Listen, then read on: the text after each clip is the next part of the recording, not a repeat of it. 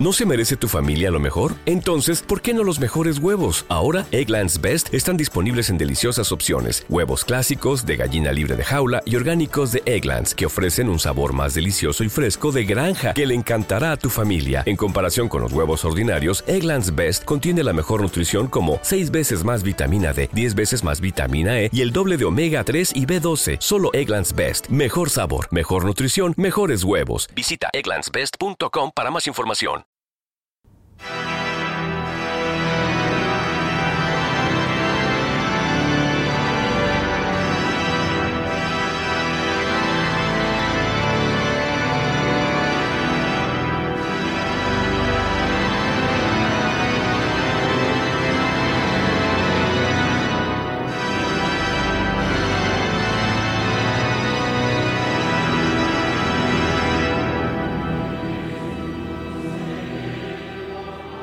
Cantus Ecclesiae, el canto de la iglesia. El programa dedicado a la formación para coros y capillas de iglesia. Los saluda José Sánchez Carranza en la conducción.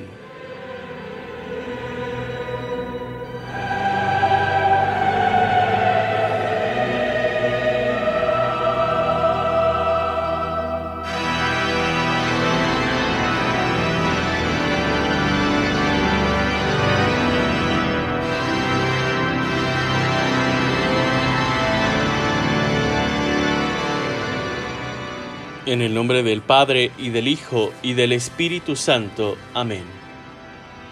Ven, oh Espíritu Santo, llena los corazones de tus fieles y enciende en ellos el fuego de tu amor. Envía tu Espíritu y serán creados, y renovarás la faz de la tierra.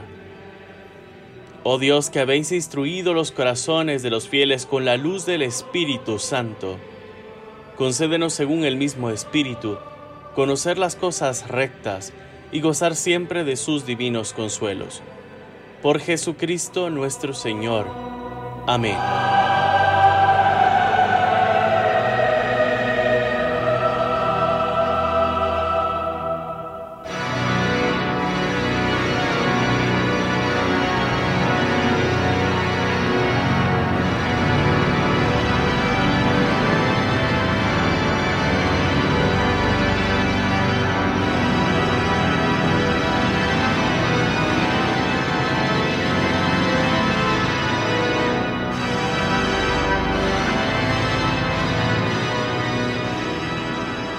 Como todos los programas empezamos saludando a todos nuestros radioescuchas, sobre todo aquellos que se han comunicado con nosotros. En especial a don José Alvisures, quien nos felicitó por el programa anterior, a doña Zoila Belis, quien también reporta su sintonía a nuestro programa, también a Manolo, a Lula, a Claudia y a tantas otras personas que se han comunicado para felicitarnos por nuestro programa.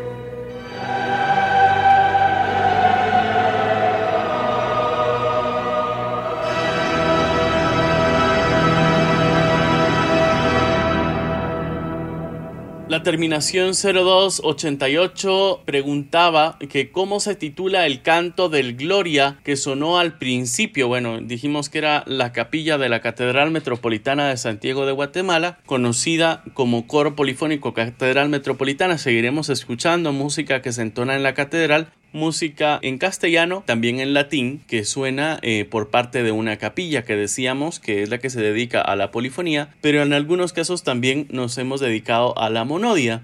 Y la monodia, es decir, el canto a una sola voz, muy solemne, apropiada para las misas con el instrumento litúrgico por excelencia, el órgano tubular. Y este Gloria, fíjese, no nos manda el nombre, pero bueno, un saludo hasta allá donde usted se encuentre, es de la misa de Tomás Aragüés. Nosotros a veces cantamos en misa y no reconocemos quién es el autor de cada una de estas piezas musicales que son un auténtico tesoro porque realmente eh, tienen todas esas características que el magisterio eclesiástico pues manda por medio de estos documentos. Escuchamos ese Gloria y es muy parecido a lo que se refiere a una cantilena en gregoriano, es decir, a un canto sencillo con una sola nota por cada una de las sílabas, pero que también vale la pena recordar en este programa, pues es algo que se tradujo ya a la lengua vernácula. Por tanto, es algo muy, muy recomendable de utilizar. Vamos a ir escuchando otros cantos relativos a la Catedral Metropolitana porque hoy terminaremos esta entrevista que hicimos a don René Hernández allá desde la Catedral Metropolitana de Santiago de Guatemala, quien comparte con nosotros todo esto que ha vivido desde aquel templo enorme que es la Catedral Metropolitana de Santiago de Guatemala.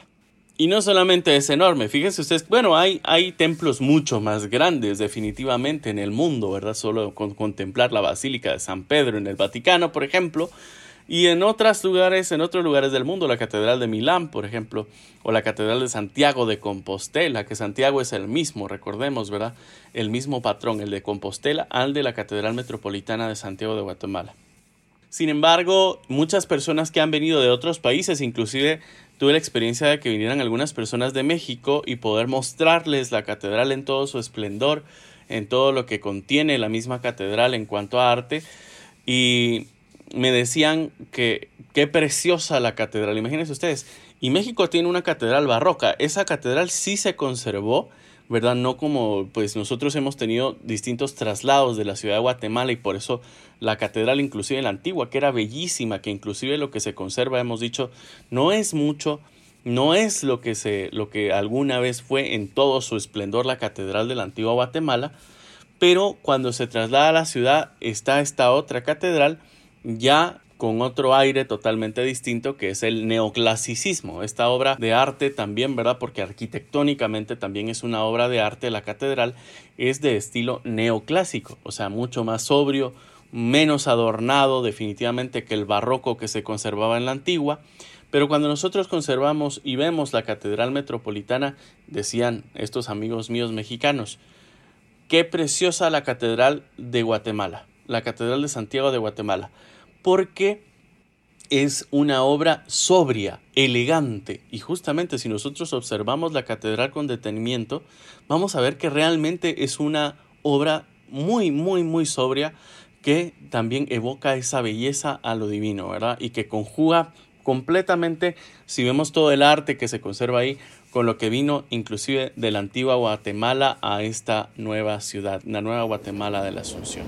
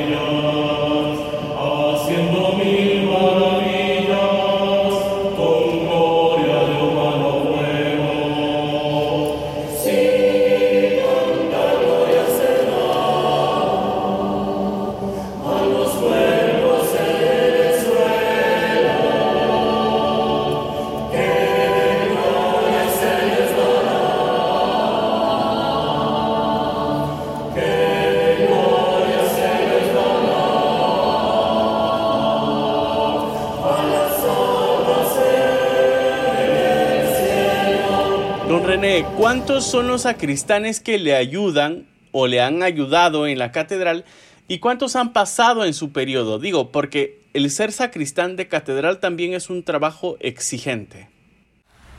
Por lo regular siempre somos uh, cuatro sacristanes, pero los sacristanes que han pasado aquí han sido como, desde que yo estoy, como 20 sacristanes.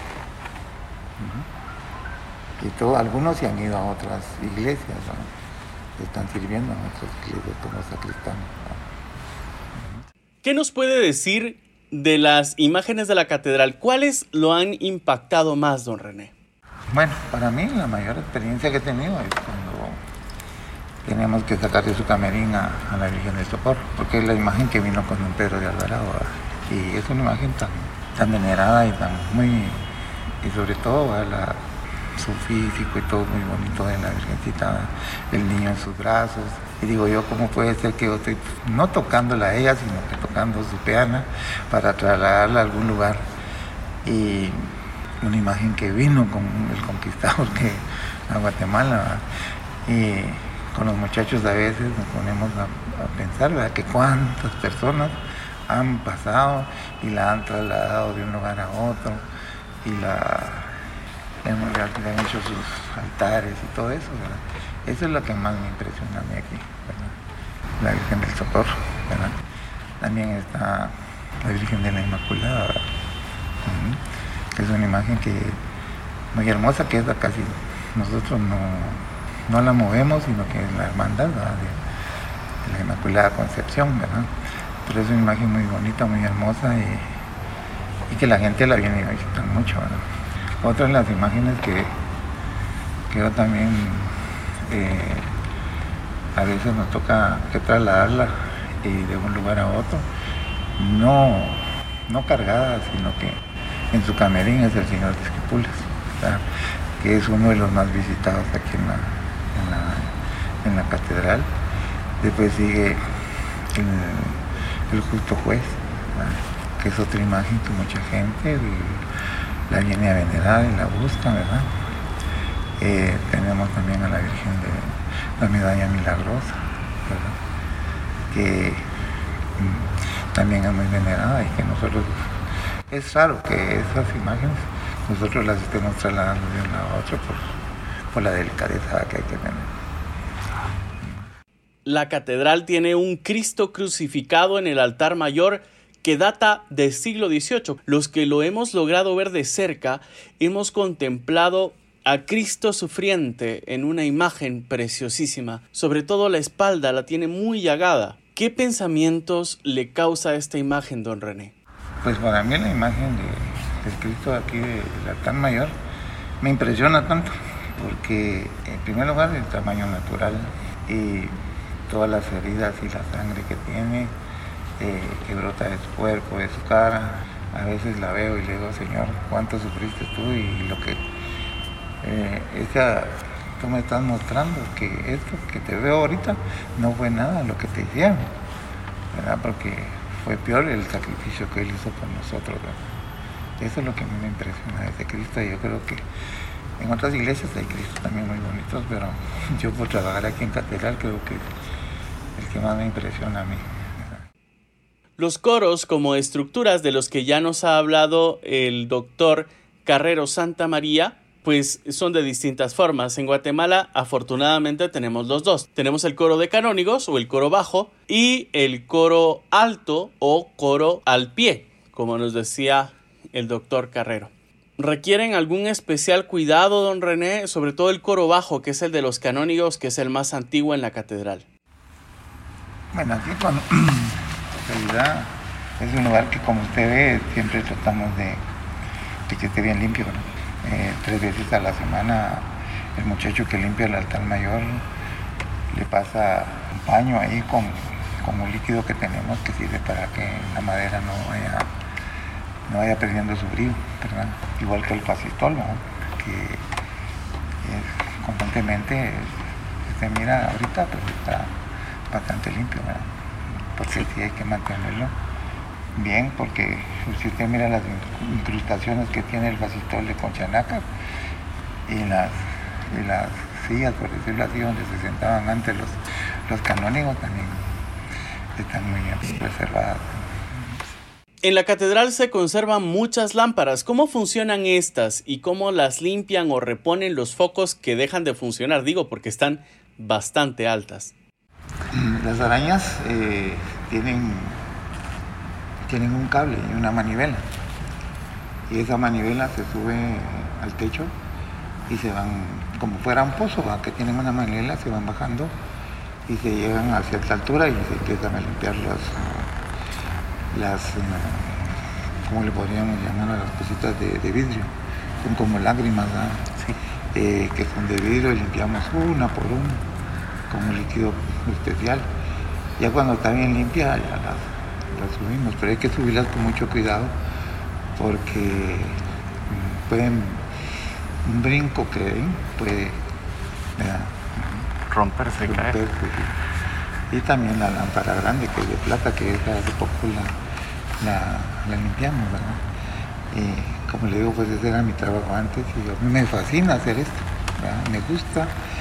Y ya como que ya traía eso yo, eh, que me gustó. Y eso yo lo aprendí en México, a limpiar piezas de, oro y de plata.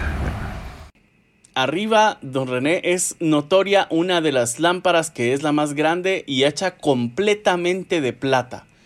Cuéntenos su experiencia cerca de la misma. Mire, es una lámpara que tiene más o menos de, del tamaño de uno o dos metros, creo. no, yo tengo unos 70, pero tiene como tal vez unos dos metros de altura. Cuando la tenemos abajo, eh, es grande, la miramos grande, pero cuando se sube se pierde con la, grandeza de la catedral, lo grande de catedral. Si se pierde ya uno la mira pequeña. Tiene una como concha, que es lo, la parte de en medio. Y ahí se van ensamblando todas las piezas, hasta unos tirantes que tiene ahí. Se van ensamblando, se van atornillando, se van metiendo, se va armando, se va armando, hasta que se forma la, la inmensa eh, la, lámpara. La Santa Misa, nos dice el Concilio Vaticano II, es el manantial y la cumbre de la vida del cristiano. Don René, compártanos su experiencia litúrgica en la catedral. La liturgia, por ejemplo, yo aquí vine a aprender eh, sobre todo lo que son los vasos sagrados, porque uno muchas veces como, como fiel eh, oyendo su misa y, participando eh, no conoce bien, muy, bien qué es lo que se utiliza. Y aquí vine a, ver, saber yo qué era el cáliz, el, el purificador, la pala, la la patena donde se pone la, hostia, la palia y el, corporal. Aquí vine yo a aprender eso.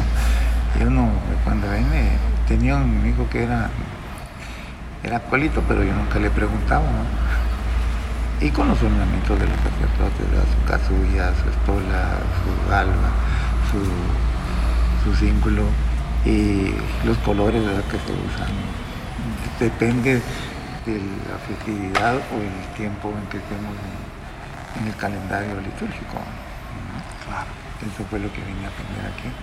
Y sin embargo, como le digo, para mí, eh, las misas solemnes, aunque todas son solemnes, pero por ejemplo cuando, cuando es, ahorita que se nombró el nuevo arzobispo, eh, cuando, eh, cuando muere un arzobispo, cuando, por ejemplo, la, vigilia pascual, la misa de la vigilia pascual, la del corpus, misas que hay que preparar todo, no solo ornamentos, sino todo, sino en tratar de, de cortinas y todo eso hay que poner con el color de la actividad que, es. Eso no pasaba ni por momento y no sabía que, por qué yo hacía, por qué ponen estos colores. Pero ahora ya entiendo por qué. En cuanto a los instrumentos que tenemos en la catedral, don René, son dos órganos tubulares, merecen un tipo especial de cuidado. Cualquiera los puede tocar, cualquiera que pueda llegar a la catedral y decir, bueno, yo quiero, tengo ganas de tocar hoy el órgano que está ahí arriba o el órgano que está ahí abajo, ¿verdad? En el coro de los canónigos, hay dos coros en la catedral. Don René, entonces estos instrumentos, los dos existentes en la catedral, está uno en el coro alto, que es el órgano mayor, y el coro bajo o el coro de canónigos, que es el órgano más pequeño que se encuentra ahí. Estos merecen algún tipo especial de cuidado. Cualquiera los puede tocar, cualquiera que llegue a la catedral puede decir, bueno, voy a, hoy tengo ganas de tocar, vamos a tocar el órgano de la catedral, vamos a tocar cualquiera de los dos órganos, ¿no? ¿Se puede esto? Cuéntenos un poquito de esto, don René. Eh, con los órganos, pues por lo regular eh, son muy delicados. Nosotros ahí casi no metemos la mano. Lo, digamos el que está aquí afuera, el pequeño que usted mira, si lo limpiamos pero el órgano grande que está ahí arriba, pues eh, sí también lo limpiamos una, cada una vez al mes, pero solamente lo que es el piso de ahí, porque como ese está tapado, y por dentro de donde están todas las flautas, pues este año, por ejemplo, el año que antes de la pandemia, vino un muchacho a, limpiarlo, a supletearlo. Y es algo que hace una persona que sabe cómo hacerlo. Nosotros ahí si no solo miramos que no saben a, que alguien entre y que lo quiera dañar, sino que solo los que lo tocan pues, son los que entran. No puede entrar cualquiera. Ay, nosotros incluso ni llaves tenemos ahí.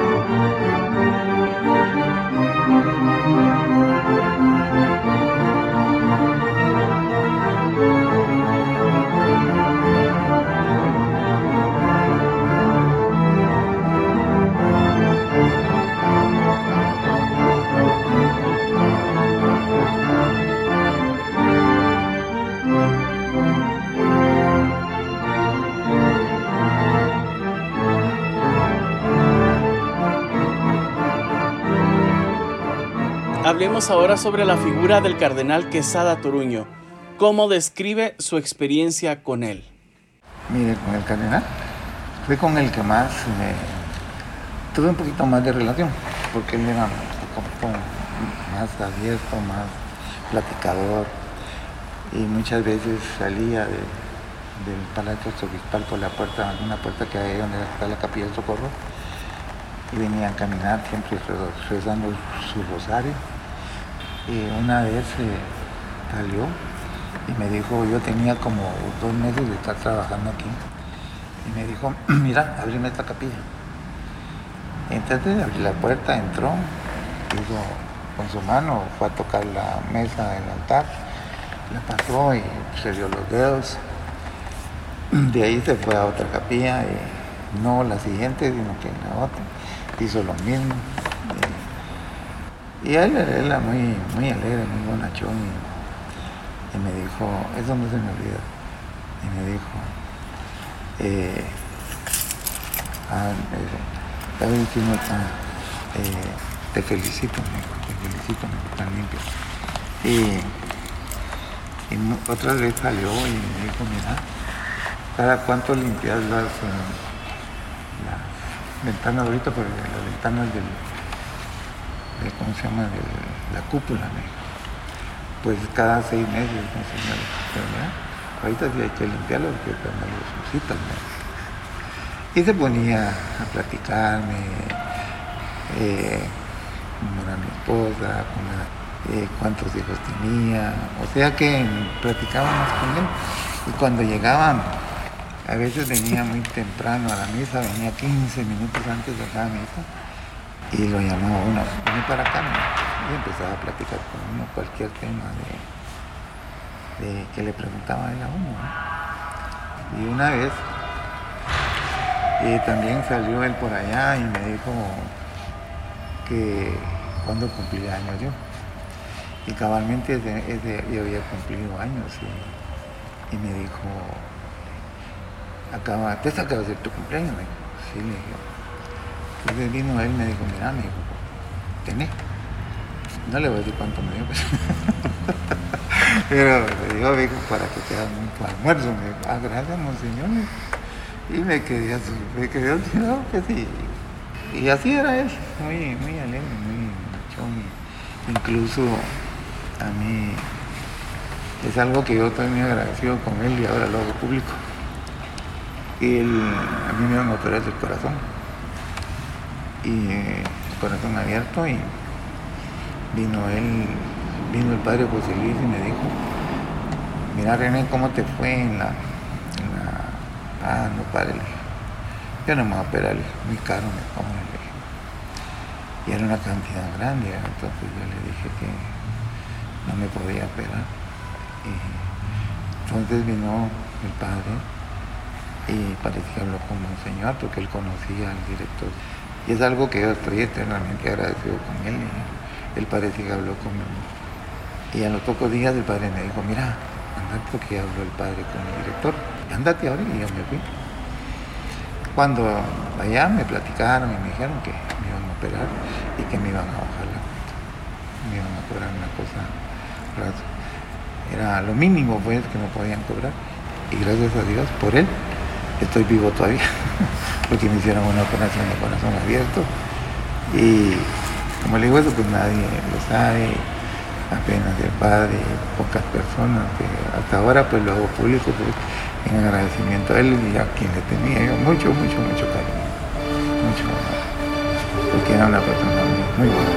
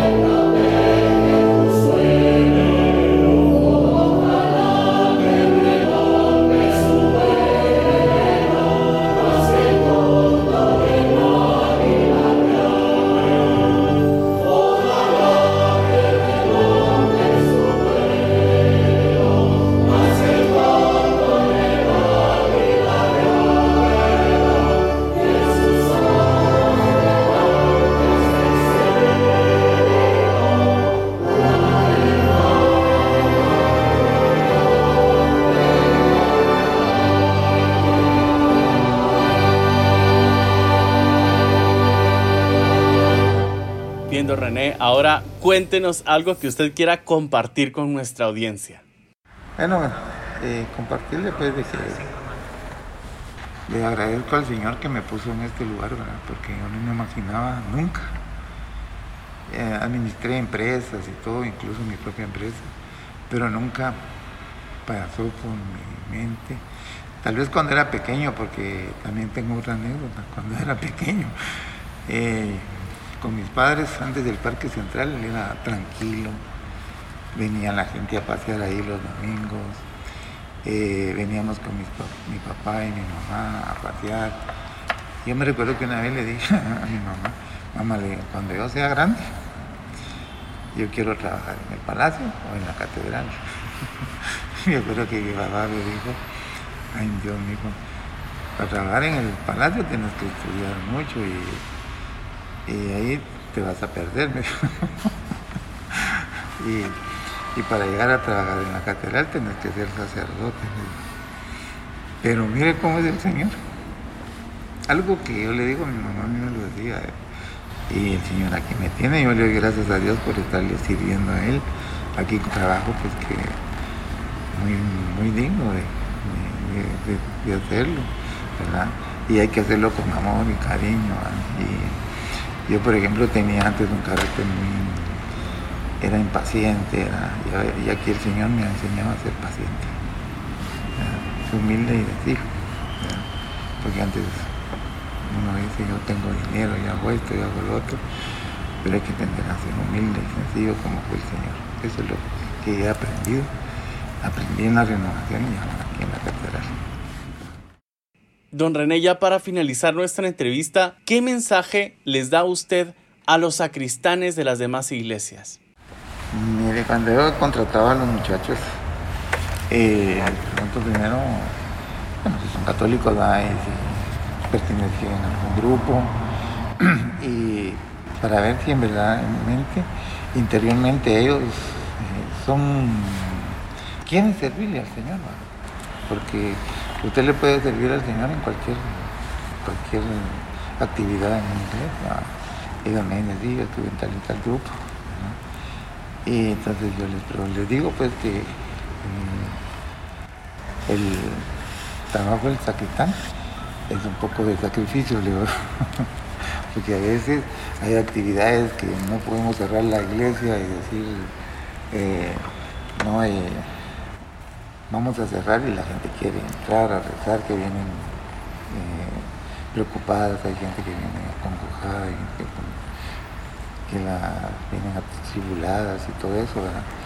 Y, hay actividades en la iglesia, por ejemplo, ahora por el Señor Esquipulas, tenemos que trabajar un poquito más en nuestro Cristo de sacrificio, Y el trabajo del sacristán no se ve, porque nosotros somos, bueno, los muchachos, ¿verdad? somos son los que preparan todo, se celebra la misa, de ahí a guardar, ¿verdad? Y somos los, yo les digo que somos los trabajadores anónimos, Porque si no... Y así es, ¿verdad? Pero realmente nosotros al que le servimos es Jesús. Yo estoy sumamente agradecido con don René porque don René tiene tanto que hacer y aún así pues nos concedió su tiempo, su experiencia y contarnos todo esto que al final también es algo personal, pero que él ha decidido hacerlo público por este medio y sobre todo con nuestra audiencia en Radio María. Muchas gracias don René por su tiempo al finalizar sus labores y por compartir su experiencia con la audiencia de Radio María que estoy seguro que edificará a muchos, como me ha edificado personalmente. Bueno, gracias, gracias por la la entrevista, la oportunidad de poder expresarse uno por medio de la radio. Máxima Radio María aquí, eh, a quien conozco mucho y he visto más, ha sido a don Gonzalo y a doña Alice, que vienen aquí a transmitir las, las misas y siempre estamos pues para servirles a, Radio María, en todo lo que podamos aquí en Catedral. Y a la audiencia también pedirles que aquí los esperamos en Catedral, que gracias a Dios pues ya, hay misas, eh, ya estamos, estamos abiertos a pesar de que la pandemia está un poco peor, pero eh, aquí en Catedral los esperamos. Y como siempre, les pido no nos olvidemos de rezar por los fieles difuntos. In nomine Patris et Filii et Spiritus Sancti. Amén. Pater noster qui es in celis, sanctificetur nomen tuum, adveniat regnum tuum, fiat voluntas tua sicut in cielo et in terra.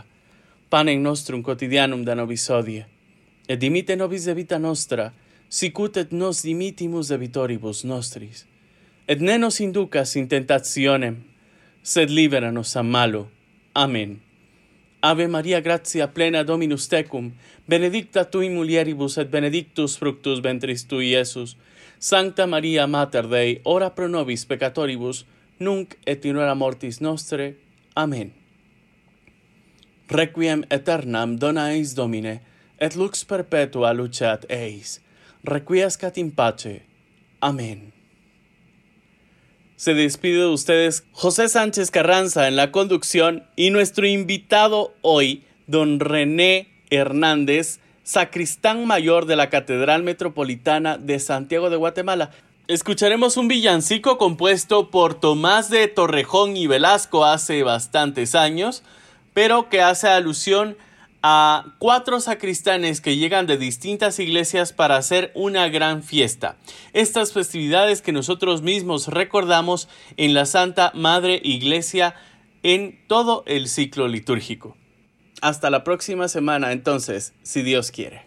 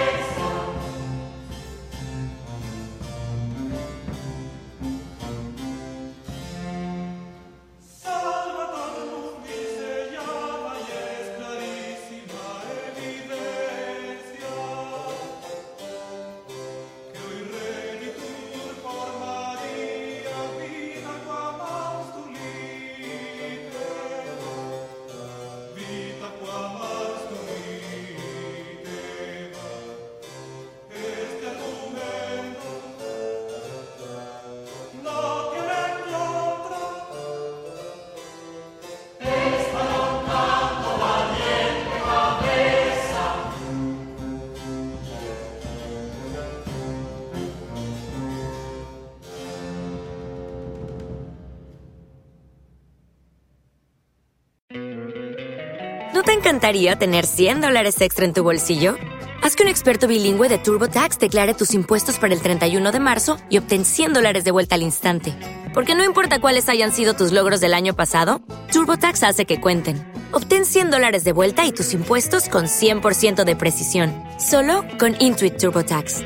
Debes declarar para el 31 de marzo. Crédito solo aplicable al costo de la presentación federal con TurboTax Full Service. Oferta sujeta a cambios o cancelación en cualquier momento.